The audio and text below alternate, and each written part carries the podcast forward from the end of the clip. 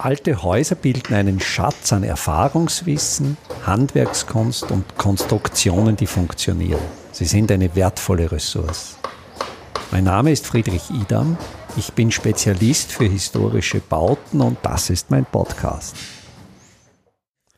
Ähnlich wie das Muster 95, da geht es um den Gebäudekomplex und das war das Thema der letzten Episode, steht auch das Muster 205 der Mustersprache von Christopher Alexander in einer Schlüsselstelle an seinem Werk. Das Muster 95 steht an der Schlüsselstelle zwischen den Kapiteln Städten und Gebäude.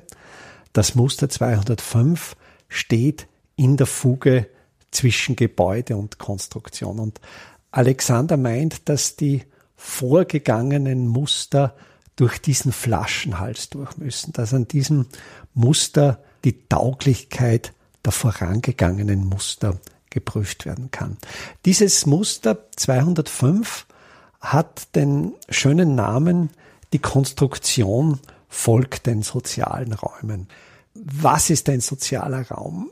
Alexander denkt sich den sozialen Raum als eine Kraft, die sich aus dem Zusammensein von Menschen bildet. Ich denke hier an dieses archaische Muster, das Sie sicher schon alle erlebt haben, um das Sitzen um ein Lagerfeuer. In der Mitte das Lagerfeuer aus der Natur des Lagerfeuers, aus seiner Hitze, aus der Temperatur des Außenraumes gibt sich ein Idealabstand. Und aus diesen Gegebenheiten bildet sich ein Kreis. Und dieser Kreis, diese im Kreis sitzenden Menschen sind ein sehr archaischer Raum, aber bitte denken Sie da eben nicht nur im Grundriss, nicht nur an den Kreis in der Fläche, sondern denken Sie das auch in die Höhe.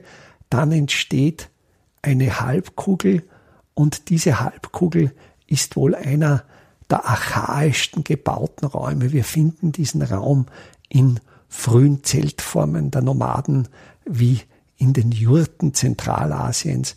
Wir finden diesen halbkugelförmig kleinen Raum in den Iglus der Inuits.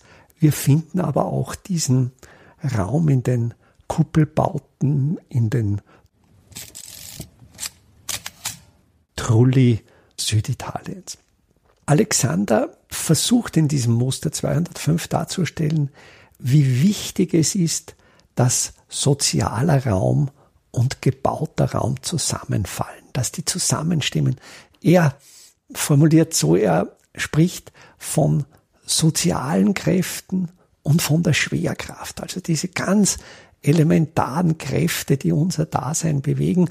Und wenn die zusammenspielen, wenn die nicht in Widerspruch stehen, dann entsteht der ideale gebaute Raum. Er nennt auch Gegenbeispiele, er nennt die Entwicklungen der Architektur in der ersten Hälfte des 20. Jahrhunderts und er nennt da so zwei große Gruppen von Arten zu bauen, wo eben ein Konflikt zwischen dem gebauten und dem sozialen Raum entsteht. Er nennt einerseits sehr dominante geometrisch geprägte Formen, also wie etwa Schalen, wie hyperbolische, paraboloide, solche HPI-Flächen wurden zum Teil auch in den 1960er Jahren gebaut, die, die sehr, sehr dominant sind. Die finden wir in der südamerikanischen Architektur etwa.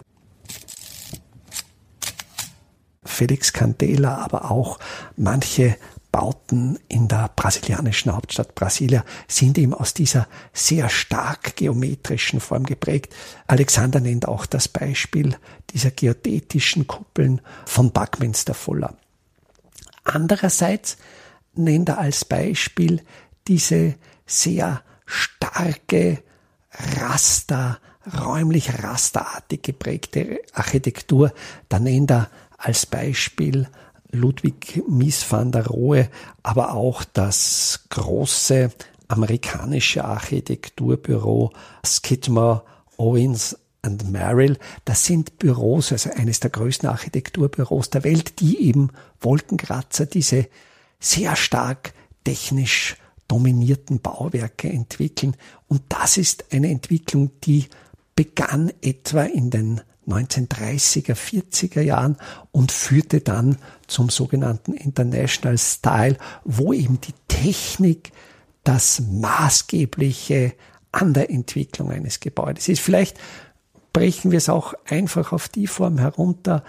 Sehr oft ist heute im sozialen Wohnbau der Raster der Tiefgarage maßgeblich. Man entwickelt im Gebäude eine ideale Tiefgarage wo auf der Grundfläche die ideale Anzahl von Stellplätzen entsteht. Dadurch entsteht ein ganz bestimmter Stützenraster und aus statischen Erwägungen wird dieser Stützenraster einfach vertikal in der Entwicklung des Gebäudes hochgezogen und dann werden letztlich die sozialen Räume für die Menschen von den Stellplätzen der Autos determiniert und das, denke ich, ist ein Negativbeispiel, wie sich solche sozialen Räume nicht entwickeln sollen. Das heißt, in dieser zweiten Form, das sind oft riesige stützenfreie Räume, wo eben durch kühne statische Konstruktionen große leere Räume entstehen, in denen manchmal eine Stütze steht und in diesen großen leeren Räumen werden dann die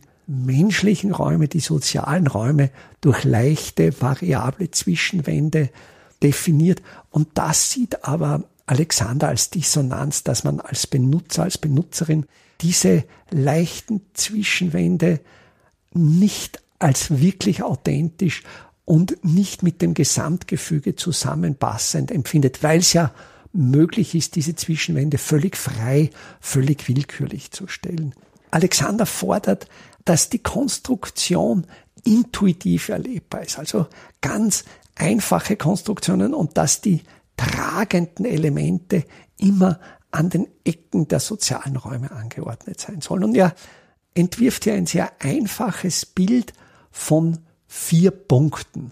Ich habe das abgezeichnet, es war ja nicht so besonders schwierig und das ist am Cover dieser Episode. Das sind diese vier Punkte und wenn man sich diese vier Punkte an einem Grundriss betrachtet, so bilden die vier Punkte ein Rechteck. Und genauso bilden vier Stützen einen Raum. Und wenn Sie sich jetzt diesen am Anfang genannten sozialen Raum der im Kreis sitzenden Menschengruppe denken und dann an den Eckpunkten dort würden Sie jetzt diesen Kreis in ein Quadrat einschreiben als Inkreis dieses Quadrates und an den Ecken stehen dann die Stützen, dann würde diese Konstruktion mit dem sozialen Raum korrelieren.